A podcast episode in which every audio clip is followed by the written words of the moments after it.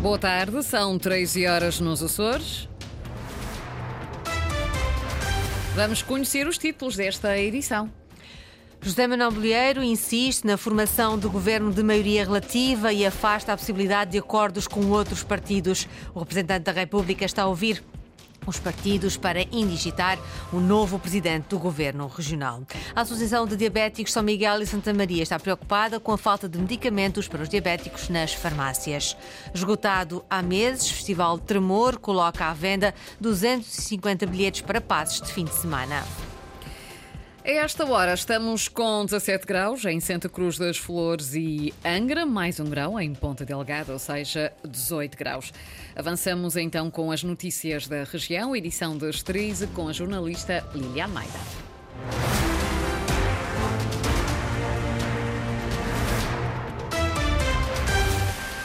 Líder do PSD Açores reforça, vai governar com maioria relativa e só os três partidos da coligação fazem parte da solução governativa. José Manuel Bolheiro, Artur Lima, Paulo Estevão chegaram juntos ao solar da Madre de Deus. Os líderes dos três partidos da coligação pré-eleitoral que venceu as eleições regionais foram os primeiros a ser recebidos esta manhã por Pedro Catarino. O representante da República para os Açores está a ouvir todos os partidos com assento parlamentar para indigitar o próximo presidente do governo dos Açores. José Manuel Bolheiro reforçou que vão partir para uma governação com maioria relativa. Questionado se não teme uma nova crise política, uma vez que não tem garantia a maioria no Parlamento, José Manuel Bolheiro diz que está certo de que o povo deu legitimidade ao governo da coligação. Eu hoje parto não com temores, mas com certezas. É certeza de que nós tivemos uma inequívoca vitória eleitoral a 4 de fevereiro, que deu legitimidade democrática ao projeto político que lidero para governar os Açores, que cumpriu bem durante três anos uma governação que foi compreendida e validada pelo povo e que é fruto de uma irresponsabilidade de interrupção da legislatura. Tivemos eleições antecipadas. Eu creio que nós não podemos impor uh, uns aos outros eh, o respeito de, do bom funcionamento das instituições através de um exercício de chantagem. Eu fui claro e objetivo aqui nesta audição. Eu assumiria um, uma governação de maioria relativa, liderando a coligação PSD-CDS-PPM, que não eh, verdadeiramente admite outra solução que não esta. Jaminal Bolheiro garante que só negociou com os partidos da coligação. Quanto ao calendário para a tomada de posse, será antes das eleições nacionais de 10 de março. O líder do PSD Açores diz que terá apenas em linha de conta o interesse regional e não nacional. Veremos o que é o calendário determina. Eh, eu, eh, nesta matéria, farei na defesa do interesse do funcionamento das instituições autonómicas e não nem no interesse partidário, nem sequer nos jogos palaciantes. O que é que seria mais benéfico? Veremos o que decorre aqui destas audições por parte do Sr. Representante da República e, na devida altura, eu tomarei a decisão.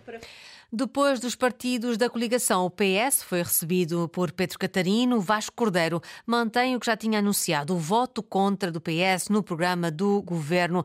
Passa a responsabilidade da decisão para o representante da República para os Açores esta decisão em 2020 coloca uma exigência acrescida e uma responsabilidade acrescida uh, sobre o Sr. Representante da República quanto à coerência a manter face aos resultados destas eleições e a comparação da decisão que agora tomar com a decisão de 2020.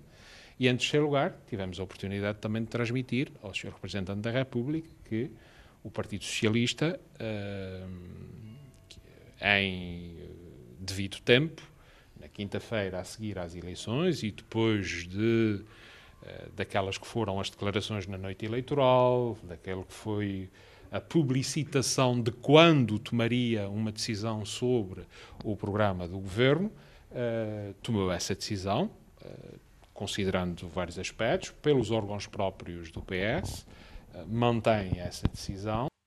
À tarde, Pedro Catarino vai receber ainda Já Pacheco, do Chega, e António Lima, do Bloco de Esquerda. As audições com o representante da República terminam amanhã, com as audições do deputado da Iniciativa Liberal Nuno Barata e do deputado do PAN, Pedro Neves. Pedro Catarino anuncia na tarde de terça-feira quem é que indigita para presidente do governo dos Açores.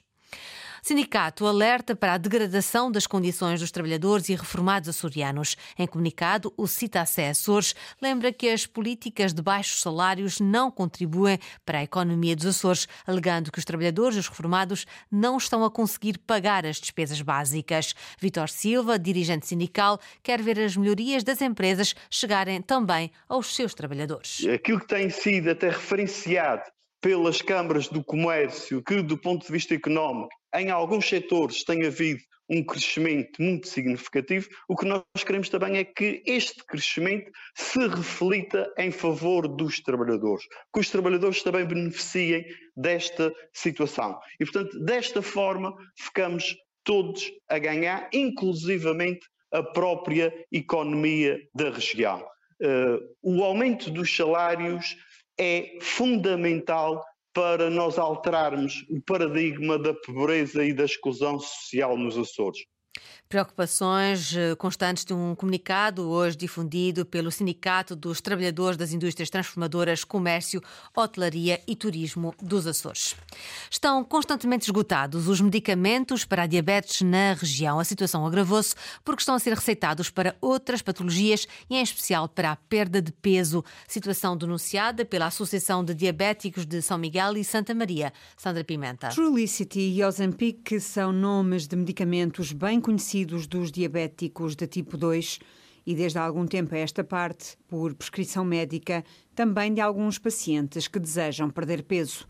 Uma situação que tem levado à ruptura de estoque nas farmácias e com consequências graves. O paciente tem glicémias muito instáveis, com níveis muito altos, que a insulina por si só não consegue estabilizar. Isso tem outras consequências a nível de outras doenças, cardiovascular, a nível de, da visão, do rim. Doenças que poderiam ser evitadas com a toma destes dois medicamentos, explica Maria Alice Martins, da Associação de Diabéticos de São Miguel e Santa Maria. Diabetes tem altos e baixos e com a alimentação, com o stress.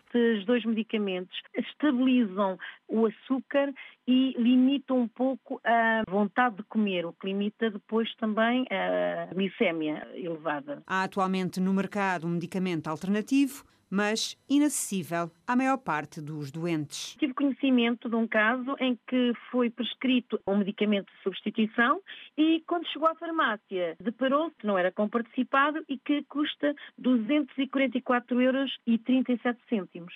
Isto é impossível. O Infarmed está a par da situação, mas pouco ou nada tem feito para resolver. Um problema que é nacional, mas que ainda é mais agravado pela geografia dos Açores. Se a situação se mantiver, vamos ter que, junto das instâncias a nível eh, regional, ver o que é que podemos fazer, mas já estamos um bocadinho limitados e preocupados. Falta de medicamentos nas farmácias da região preocupa a Associação de Diabéticos de São Miguel e Santa Maria, que pondera apelar ao governo regional para que tome medidas de proteção. Segunda Liga, o Santa Clara está na liderança, isolado, com 49 pontos. Venceu ontem Penafiel por 2-1, com dois golos do central Pedro Pacheco. O Santa Clara esteve reduzido a 10 jogadores durante mais de 50 minutos, devido à expulsão de Vinícius, ainda na primeira parte. Vasco Matos, o treinador do Santa Clara, disse no final que esta foi uma vitória justa. Uma primeira parte muito forte, da nossa equipa muito forte, uma equipa a pressionar alto, uma equipa a criar, uma equipa a ter bola, uma equipa a ir por dentro, uma equipa ir por fora uma equipa a atacar a profundidade, na sequência do que tínhamos feito com o Feirense também.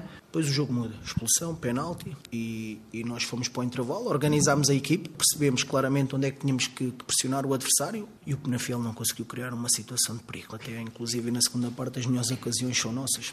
E aí veio, veio ao de cima aquilo que tem sido uma mentalidade desta equipa ao longo do ano. Uma equipa a perceber o jogo, a perceber os momentos do jogo, a defender muito bem e a vitória, na minha opinião, é inteiramente justa. É uma vitória do, do grupo, Santa Clara está no primeiro lugar da classificação da segunda Liga com 49 pontos, mais 6 que o AVS, mas mais um jogo. Já no Campeonato de Portugal, dois empates e uma vitória é o saldo deste fim de semana das equipas açorianas na Série C. Carlos Rodrigues. Começamos pelo Lusitânia. A equipa de Ricardo Pessoa esteve a perder por 2-0 frente ao Gouveia, mas conseguiu empatar com um golo aos 94 minutos. O treinador dos terceirenses destaca a força mental da sua equipa. A primeira parte resume-se não tanto por aquilo que é a nossa, a nossa ideia de jogo não está presente, mas porque a equipa entrou realmente muito mal, não teve em campo. Uma segunda parte completamente diferente, em que arriscámos, em que realmente eles acreditaram que era possível vencer. Fizemos dois golos, tivemos mais quatro ou cinco oportunidades para fazer mais, mas uh, obviamente que valorizar este crescimento a nível mental que lhes permitiu terem capacidade para levar o jogo para o empate. Lusitânia segue no segundo lugar do campeonato quanto ao rabo de peixe. Arrancou uma importante vitória em casa do Benfica Castelo Branco por 2-1. Nelo diz que a equipa teve caráter e coragem. Os nossos jogadores interpretaram aquilo que foi pedido na perfeição, tiveram caráter e personalidade e jogaram principalmente com coragem, jogaram o nosso jogo, aquilo que nós pedimos e isso foi uma vitória para eles muito importante Rap de Peixe que segue no sétimo lugar da tabela. Finalmente o Fontinhas está no décimo posto e em Peniche empatou a um golo num jogo em que Telmo, guarda-redes da equipa terceirense, defendeu um pontapé de penalti mesmo a fechar o encontro. João Cortesão fala de um ponto muito importante. O jogo começa com um golo um pouco fortuito, conseguimos reagir e fazer o empate. Criamos mais dois, três lances em que nos acercamos com o perigo da baliza do Peniche. Acabamos por sofrer bastante nesse, nesse último momento do jogo, que o Telmo acaba por fazer uma grande defesa e garantir eh, este ponto muito importante eh, nos nossos objetivos. No Campeonato de Futebol dos Açores, o Operário é agora líder isolado. Vamos aos resultados. Operário 7, Urzelinense 0, Angrense 2, Lagense 0, Praense 1, Vitória do Pico da Pedra 0, União Miquelense 0, Sporting Guadalupe 2 e São Roque 5, Benfica Águia 0. Após a décima jornada, o Operário lidera com 25 pontos, Lagense é segundo, soma 22. Dois prémios para o Pico. O Licoroso Quesar 2014 foi eleito o vinho do ano 2023 para a revista de vinhos e o prémio Produtor Revelação foi para a Azores Wine Company. O jornalista David Borges esteve à conversa com os produtores. A distinção do Licoroso Quesar como o melhor vinho de 2023 apanhou de surpresa o produtor. Fortunato Garcia diz que é uma honra ter atingido o topo dos vinhos nacionais com um vinho especial que mantém a gênese dos vinhos centenários dos Açores. Depois de alcançar o topo nacional, o produtor assume que o trabalho de divulgação do Quesar não vai parar e traça como objetivo futuro alcançar o reconhecimento internacional. Posto ter atingido o número nacional, eh, tentar algum reconhecimento também como um dos melhores de, sei lá, de, de, outro país qualquer, internacionalmente. Enfim, a ideia, eh, a, a verdade é que a ideia nunca foi tentar ser o número um, a ideia foi sempre tentar ser reconhecido eh, como um grande vinho mundial e acho que aí eh, será então o, próximo passo. A 27 edição da Gala da Revista de Vinhos distinguiu ainda a Azores Wine Company como o produtor revelação, um prémio de afirmação que se junta a tantos outros atribuídos nos últimos 10 anos e que, segundo Filipe Rocha, sócio da Azores Wine, revela a consistência e o contributo da empresa na revolução de uma atividade que estava adormecida. Há efetivamente um, um antes e um depois de, de, da Azores Wine Company, e, e, mas também o trabalho que é feito não, não, não é só nosso. Acho que nós dinamizamos, potenciamos, fizemos as pessoas acreditarem também naquilo que nós acreditamos. Mas hoje são centenas de viticultores, são uh, muitas pessoas empregadas na área, são jovens a fazerem vinhos e, portanto, o, trabalho e aquilo que existe é, é de toda a ilha. Durante a gala dos melhores do ano da revista de vinhos, os Açores estiveram ainda em destaque na categoria de Jovem Enóloga do Ano, com a nomeação entre quatro candidatos da enóloga natural do Pico, Cátia Laranjo. O Tremor 2024 está a chegar de 19 a 23 de março. O festival vai trazer a São Miguel cerca de 40 artistas de todo o mundo. A 11 edição vai ocupar vários espaços com muita música, exposições e experiências na natureza. O programa está fechado e o evento esgotado, mas há uma novidade. Estão disponíveis agora 250 bilhetes para passos de fim de semana, anunciou o organizador Luís Banreses. A grande novidade é que nós hoje mesmo apresentamos um pacote de mais de 250 bilhetes, que é o chamado Passo Weekend, que é o passo fim de semana, onde as pessoas podem adquirir um bilhete para assistir aos espetáculos sexta e sábado, o que permite também as pessoas, principalmente as pessoas locais, que não podem ir durante a semana, poderem depois assistir aos espetáculos no fim de semana. Isso é um upgrade que nós fizemos este ano. Relativamente às novidades, isto é de facto um festival de experiências, de, a novidade está presente em tudo e mais alguma coisa, desde logo temos artistas diferentes, no total, este ano, e sem contar com as residências e todos os projetos paralelos que existem, temos cerca de 41 artistas. Música com som cinzero, Sam the Kid, cozinhas comunitárias, Tremor todo o terreno. São algumas das experiências programadas para o Tremor 2024, arranca 19 de março. Foram as notícias da região, edição das 13 horas com Lília Almeida. Notícias em permanência em acores.rtp.pt e também no Facebook da Antena 1 Açores.